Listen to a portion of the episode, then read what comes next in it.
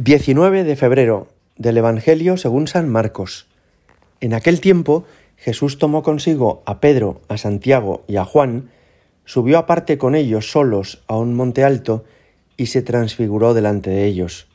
Sus vestidos se volvieron de un blanco deslumbrador, como no puede dejarlos ningún batanero del mundo. Se les aparecieron Elías y Moisés conversando con Jesús.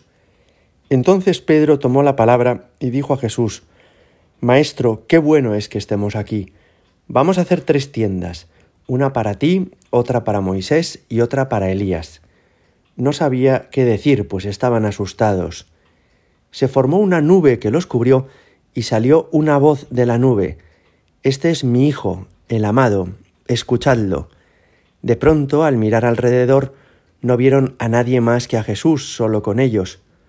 Cuando bajaban del monte, les ordenó que no contasen a nadie lo que habían visto hasta que el Hijo del Hombre resucitara de entre los muertos. Esto se les quedó grabado, y discutían qué quería decir aquello de resucitar de entre los muertos. Le preguntaron, ¿por qué dicen los escribas que primero tiene que venir Elías?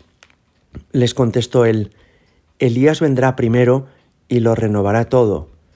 Ahora, ¿por qué está escrito que el Hijo del Hombre tiene que padecer mucho y ser despreciado. Os digo que Elías ya ha venido y han hecho con él lo que han querido, como estaba escrito acerca de él. Palabra del Señor. En este pasaje que escuchamos, vemos cómo Jesús sube al monte Tabor y se transfigura delante de tres apóstoles, que son Pedro, Santiago y Juan. ¿Qué quiere decir transfigurarse? Quiere decir que les permite captar con los sentidos, con la vista, la gloria de Dios que habita en él. Es decir, no es que él se transforme en otra cosa, sino que permite que lo que está en su interior y que en realidad no suele ser accesible a los sentidos, porque Jesús se ha hecho un hombre como nosotros y en el trato habitual no parecía distinto de nosotros, les permite captar que Él mismo es Dios. Es como si a través de los poros de su piel se pudiera captar la gloria de Dios, porque dice la Sagrada Escritura que en Él, en Cristo, habita corporalmente la plenitud de la divinidad. Llama la atención que los tres apóstoles con los que Jesús sube a este monte son los mismos que después le acompañarán en el huerto de Getsemaní, en la noche del jueves santo, cuando Jesús fue encarcelado y llevado al pretorio. Y digo que llama la atención porque a veces ocurre esto, que el Señor escoge a algunas personas para hacerles partícipes más plenamente de su intimidad y también para compartir más plenamente sus sufrimientos. Es decir, todos estamos llamados a ser hijos de Dios por el bautismo y a ser amigos del Señor, de Jesucristo. Pero hay personas a las que el Señor invita a una intimidad especial. Y son personas que por un lado descubren con más profundidad el corazón de Jesús y que por otro lado el Señor permite que en su vida compartan más plenamente los sufrimientos de su pasión. Por ejemplo, Santa Teresa de Jesús o San Juan de la Cruz no es que fueran mejores que nosotros, pero es verdad que el Señor les llamó a una intimidad particular con Él y que también permitió que en su vida hubiera unos sufrimientos de los que nosotros nos hemos librado. Son personas llamadas a una identificación más plena con Jesucristo.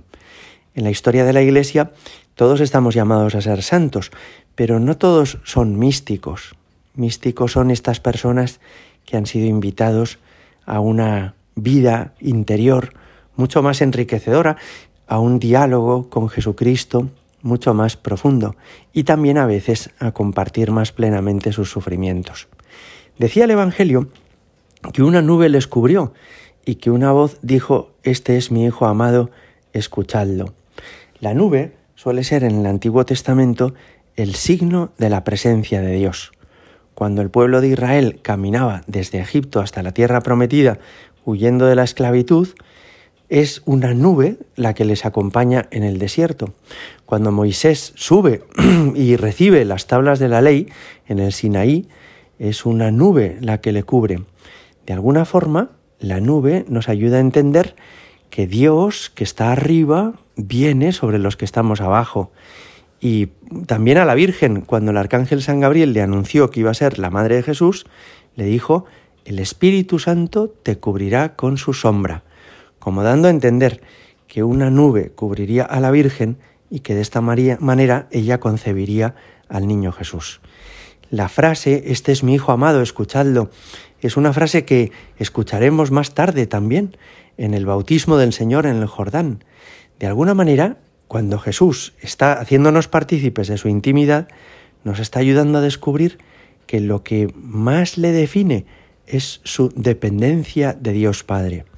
Dios Padre, Hijo y Espíritu Santo son uno solo y conocer bien a Jesús significa conocer su dependencia del Padre y del Espíritu Santo, que Él es uno con el Padre, que en el fondo Él es Dios.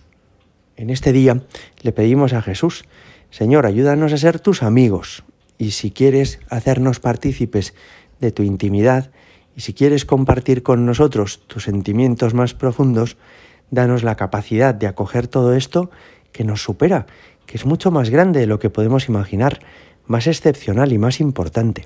Gloria al Padre y al Hijo y al Espíritu Santo, como era en el principio, ahora y siempre y por los siglos de los siglos. Amén.